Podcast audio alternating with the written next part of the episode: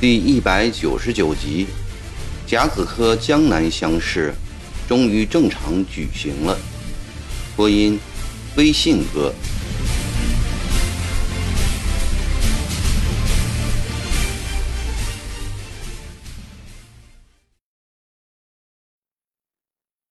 在江宁城百废待兴的时候，曾国藩压下了两江总督衙门、江宁布政使衙门。江宁知府衙门等官衙的兴建，将经费全部用在了两项建设上：一是满城，二是江南贡院。修复满城是为了讨得朝廷的欢喜，而恢复江南贡院，则为的是笼络两江士子的心。满城建得慢点也不要紧，贡院的兴建。则一刻也不能延缓。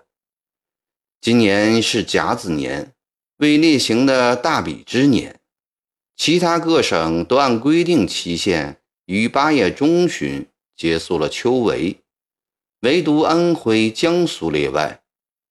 安徽、江苏两省在康熙六年以前还是一个省，名曰江南省。它与江西省同属一个总督的管辖。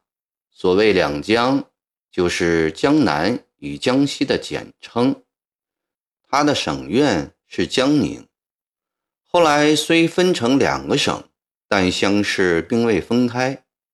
安徽省的士子每到大比之年，仍到江宁来参加乡试。自从咸丰二年底。太平天国将都城定在此之后，苏皖两省的乡试便中断了。咸丰十一年起，曾国藩想在安庆设立一个上江考棚，专考安徽士子，但因为皖北仍在太平军之手，于是未果。就这样，十二年多的时间里。安徽、江苏两省士子便眼睁睁地失去了三次飞黄腾达的机会。一到江宁重回朝廷之手，要求立即开科取士的呼声便雷鸣般的灌进了曾国藩的耳中。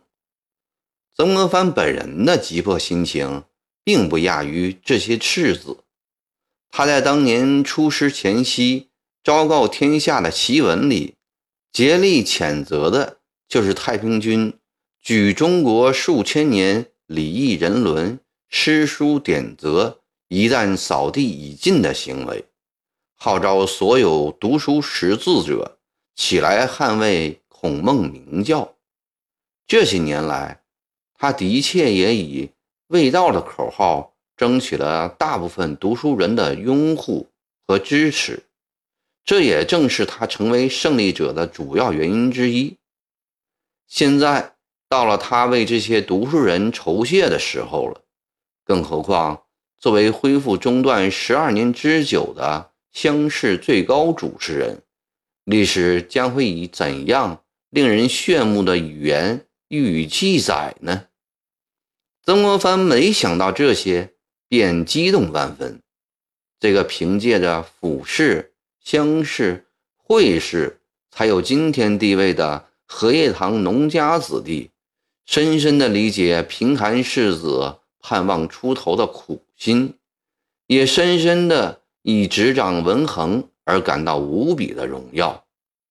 他每隔几天便要亲临江南贡院工地，督促他们务必在十月底前全部进攻。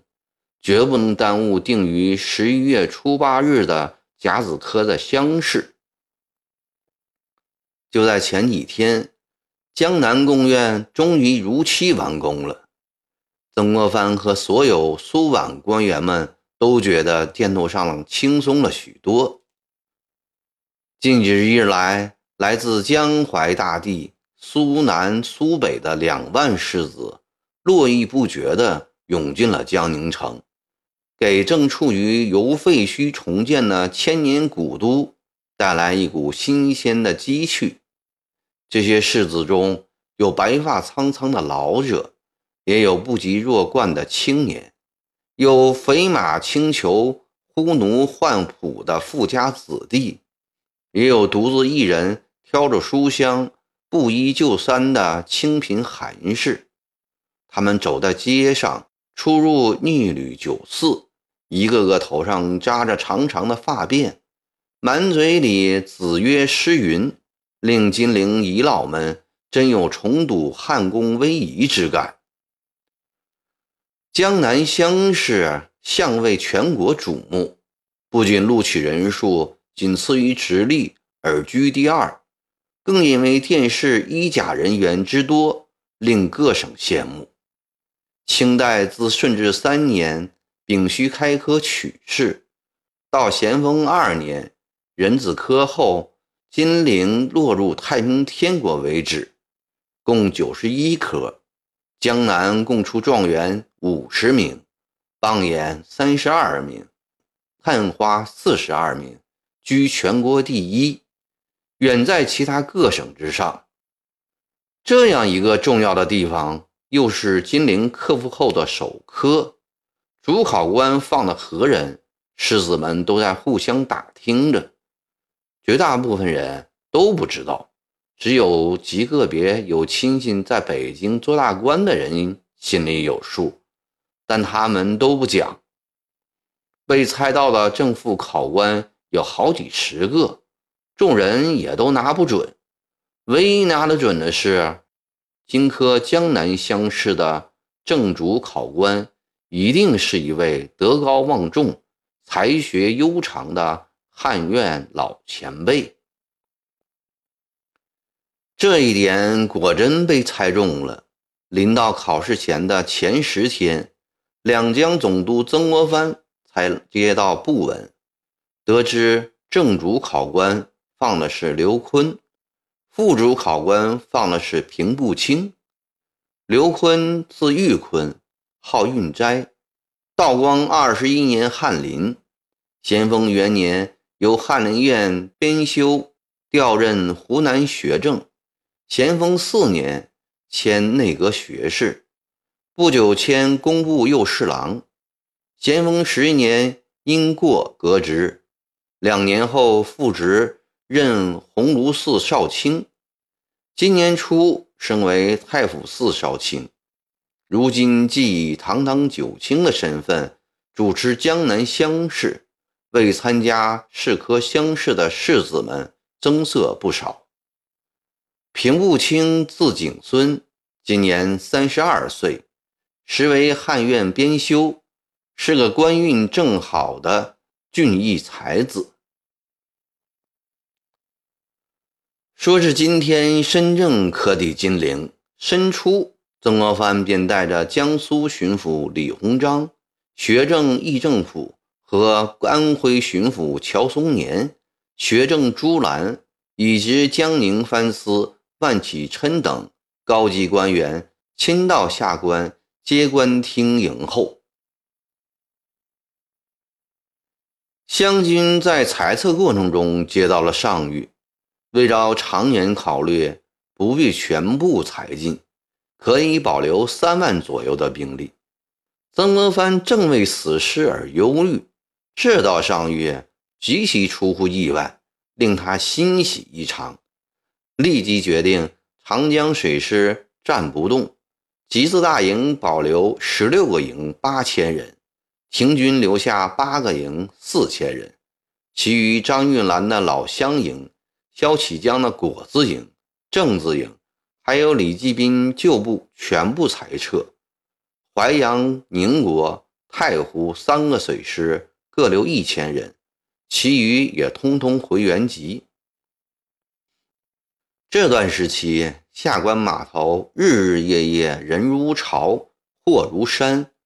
集字营被裁撤的官勇们，正携带从金陵城里抢劫的金银财宝、美女少奴。坐上西行船舶，怀着各式各样的想法，做着形形色色的美梦，由长江换船进洞庭湖，由洞庭湖进湘资原里，而后再换船进小河小港，或换骡马车担，踏上大道小路，进入原本封塞穷困的山谷边上。他们以及后来从各个军营撤回的十几万乡勇，拿了这笔钱起屋买田，送子读书，经商跑大码头，出门会阔朋友，开湖南一带新风，遂使历来号称天荒之地的三湘泗水，从此眼界大开，风气大变，人才辈出，灿若群星。成为近代中国最有名气、最有影响的一个省份。该走的已走的差不多了，留下来的遵照曾国藩的命令，陆军全部撤到城外，长江水师的船只也一律停泊在大胜关以上，等候处理。这样，江宁城里的战争气氛大大消除了，老百姓心理上的压力。也减轻了许多。眼前的下关码头显得很平静，恰如曾国藩近来的心绪。这是他多年来少有的平静了。湘军大规模的裁撤，使他获得了太后、皇上的嘉奖，恭亲王又复职了，他的靠山没有倒。洪天福贵并没有押去京师献佛。这无疑是朝廷给沈葆桢以冷淡，而给他们兄弟以脸面。曾国藩很是感激，然而他更感激的还是朝廷对军费报销一事的宽容。当金陵刚刚收复，全体官勇都沉浸在胜利的喜悦之中的时候，数过兵部侍郎的曾国藩便已想到今后。如何向兵部报销军费开支一事了？这是一件十分重大而又十分棘手的事情，尤其是在关于金陵财货下落的棒毒四起之时，他更为此事忧心忡忡。从咸丰三年募勇开始，曾国藩便对往来银钱一丝不苟，各项开支都记载得清清楚楚。衡州出师时，他专门建立了内外两个银钱所，所有收支银钱皆有明细账目。他提出“不怕死，不爱钱”的口号来教育湘军官勇，自己又以身作则，从不私用一文军款。湘军建立之初的那几年，账目清爽，军费开支的报销也不难。可到了后来，湘军人员大大的扩充，先是胡林翼一支人马独立了，后来罗泽南和李继斌、李继义兄弟也独树一帜，再接着老乡营、集字营、真字营、平江勇、水师内湖外江，又加上一个左宗棠的楚军，他们都各自独立。打仗还可以服从统一调配，至于银钱开支，曾国藩则无力控制了。他也不想控制这些独立出去的湘军，绝大部分的开支是一本糊涂账，朝廷给的饷银极其少，都靠他们自己募集，或是掠夺。这些统帅们压根儿就没有想到，打完仗后。还有个向兵部汇报开支这一事，待到布文下达后，曾国藩向他们传达命令时，他们都仍不以为然。曾国藩也拿他们一点办法都没有，不报吧，无法向朝廷交代；报吧，又会激起将领们的反感，弄得不好，还怕发生意外。正当他急得焦头烂额的时候，一道上谕救了他。所有同治三年六月以前各处办理军务未经报销之案，准将收支款目总数分年分起开具简明清单，奏明纯案，免其造册报销。真是个圣量宽宏啊！曾国藩想，所有这些可能都是皇太后对裁撤湘军的回报。她为自己以稳重义让的态度顺利渡过难关而庆幸着。少荃，荆轲江南乡试，你是主人，运灾。景孙远道而来，你打算如何招待啊？曾国藩微笑着对坐在身旁的李鸿章说：“江南乡试照例由江苏、安徽两省巡抚轮流充当监临，甲子科的监临轮到了苏府。梁朱考的公馆门生安排在汉西门外庙相安。”半个月前，已将安内安外粉刷一新，卧房、书房、客厅都换了全套的洋式摆设，看过的人都说很好，想必两主考也会满意的。李鸿章答道：“这几年的李鸿章忆起过去在家乡的晦气，处境顺利得很。”淮军接连攻下苏州、常州、镇江几大名城，声名鹤起，即与湘军相列。淮军统帅李鸿章也知道，这中间的诀窍全在于洋人的枪炮子弹。李鸿章充分利用上海富甲天下的有利条件，用大把大把的黄金白银换来洋人的军火装备。当时令湘军绿营将官们眼红的连发短枪，在淮军中极为普遍，连少长少官都有。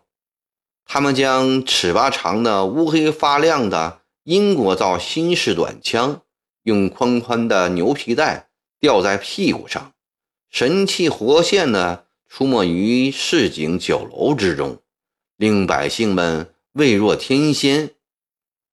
淮军军官们吃过酒饭，把嘴一抹，拔腿就走。看到好的货物，口一张，对卫兵说声“带上”。主人不但不敢问他们要钱，还得亲自送出门外，点头哈腰，谢谢赏光。在背影都看不见后，才吐一口痰，狠狠地骂一声：“强盗，土匪！”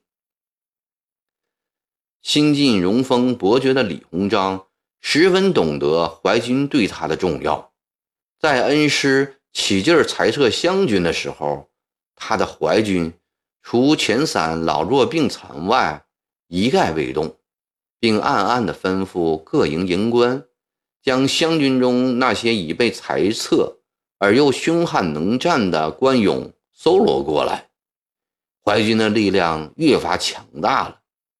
志大才高的李鸿章仗着权位功勋，已不把当时的人物放在眼里了，唯一对恩师曾国藩仍存有三分恭敬，七分畏惧。小泉啊，我看你近来要洋化了，妙兴庵里的洋式摆设，景孙年少，或许追求时髦。运斋是个老头子，也不一定喜欢吧。曾国藩依旧是笑笑的，习惯的用手慢慢的梳理着花白的长胡须。虽不大赞成李鸿章的这种安排，但口气并不是指责的意思。对这个亲手栽培的门生，他基本上是满意的。尤其是他已看清了湘军的衰落。淮军当旺的形势，一方面对自己当年的决策深感欣慰，一方面又对这个气概不凡的门生寄托着七成厚望，三分器重。洋人最善巧思，诏书的东西莫不尽切人意，我想坤老一定也会喜欢的。李鸿章自信地说。准备了什么好的特产款待吗？曾国藩也不想就这件事情争论下去，换了一个轻松的话题。吴下好吃的东西多得很啊！门生特地从苏州带了几个名厨过来，要他们变换着花样，把吴下好菜让两位主考都尝尝。尤其要他们将吴下三道最负盛名的菜也都烧好。李鸿章颇为自得地说着。